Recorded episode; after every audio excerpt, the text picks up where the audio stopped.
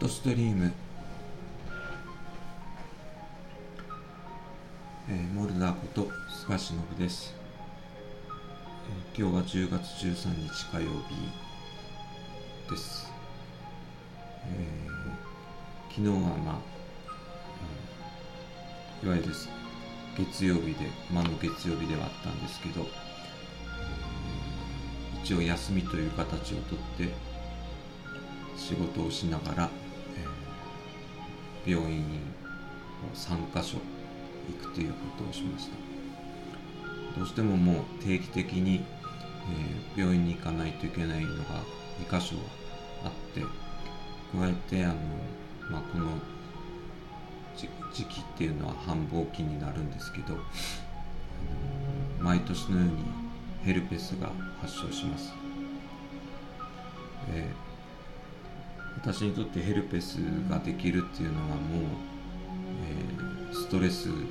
ぱい肉体的にもいっぱいいっぱいの状態の時なので、えーやっぱりちょっと生活のあり方とか仕事の仕方とかを、えー考えないといけないなと思っているところです。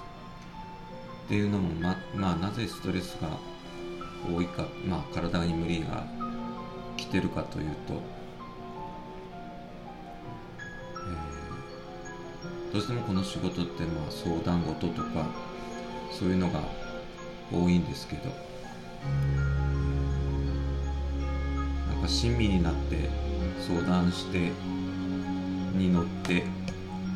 ーアドバイスをしていってもなかなかうまく動かない。それはもう前回の、えー収録でもお話した通り決断しないできないっていう、うん人たちがいるので、えー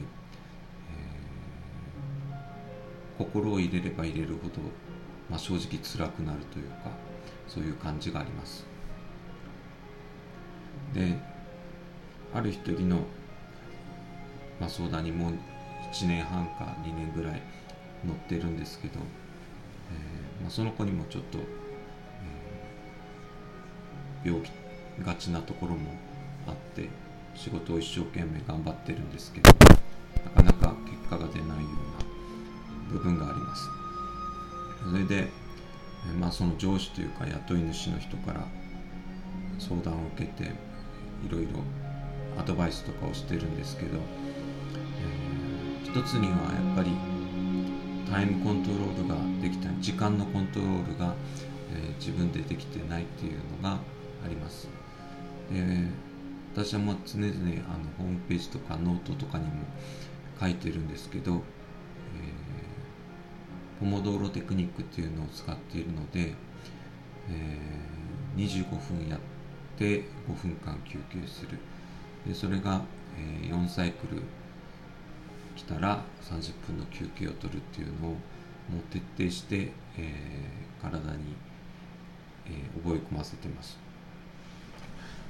えーすると何が起こるかというと、えー25分って正直あっという間に来ます。であと5分とかあと10分とかって私の中で思いながら仕事をしている時って、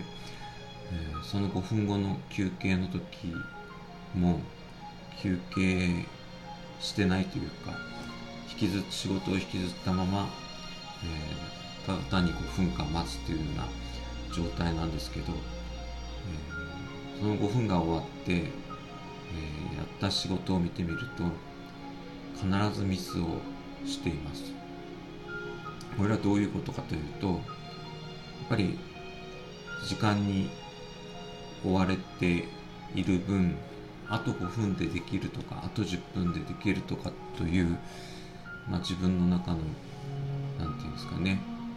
えーちょっともうちょっと頑張らせてよみたいな気持ちがあるんですけどそれでやった時っていうのは、えー結果が悪いです。これは何事でもやっぱり試験でもそうだと思うんですけど制限時間が決められた中で、えー結果を出さないといけないのでえーと、常に仕事においても、えーと、制限時間締め切りっていうのはついてまいります。なので、えー、私がよくアドバイスして私もまだ完全にできてはいないんですけどやっぱりこのポモドーロテクニックを使って、えー、25分でしっかりやるそして5分間リセットする。そしてまた25分間改めて前の25分を振り返って、えー、作業するっていうやり方がやっぱり一番効率がいいのかな生産性も上がるのかなという気がしています。であとはもう、えー、今もう3時半になろうとしてます15時半になろうとしてますけど、えー、私はもう4時で、えー、仕事を終えてあとは後片付けをしたりとかします。それはなぜかというと,、えっと私の中では労働時間っていうのは一応6時間って決めています。それでなくてもまあいろんな電話とかが入ったりするのでどうしても4時で決めていても夜中になったりとかっていうこともあったり朝4時ぐらいとか5時ぐらいからとか仕事したりとかっていうこともあったりするので、えー、体を壊したくないっていうのが常にあるしいいパフォーマンスをしたいというのもあるので、えー、事務所で作業する時には必ずもう6時間で仕事は終わります。であとまあ私の住んでる町ではえっ、ー、と17時になるとサイレンが鳴ります。でそのサイレンを聞くと,、えーと、と一日が終わったっていう感じがするんですけど、えー、その前に仕事をどうしても終わらせて、えー、ある意味楽しい時間っていうのはまあお酒の時間なんですけどお酒といってもビールを1本飲むだけなんですけど、えー、そういう時間をとっていたいなと思って、えー、6時間労働にしています。であとは楽しいことを考えたり、えー、全然仕事じゃないことを考えたり期待して過ごしています。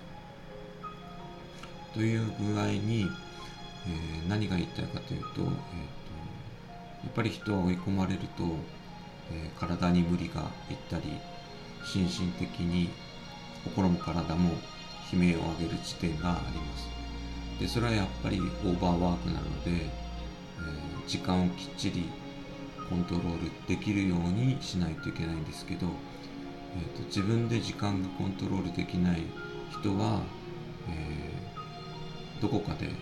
自分で時間がコントロールできるようにしたらいいなというふうに考えてます。で時間がコントロールできるようになるとや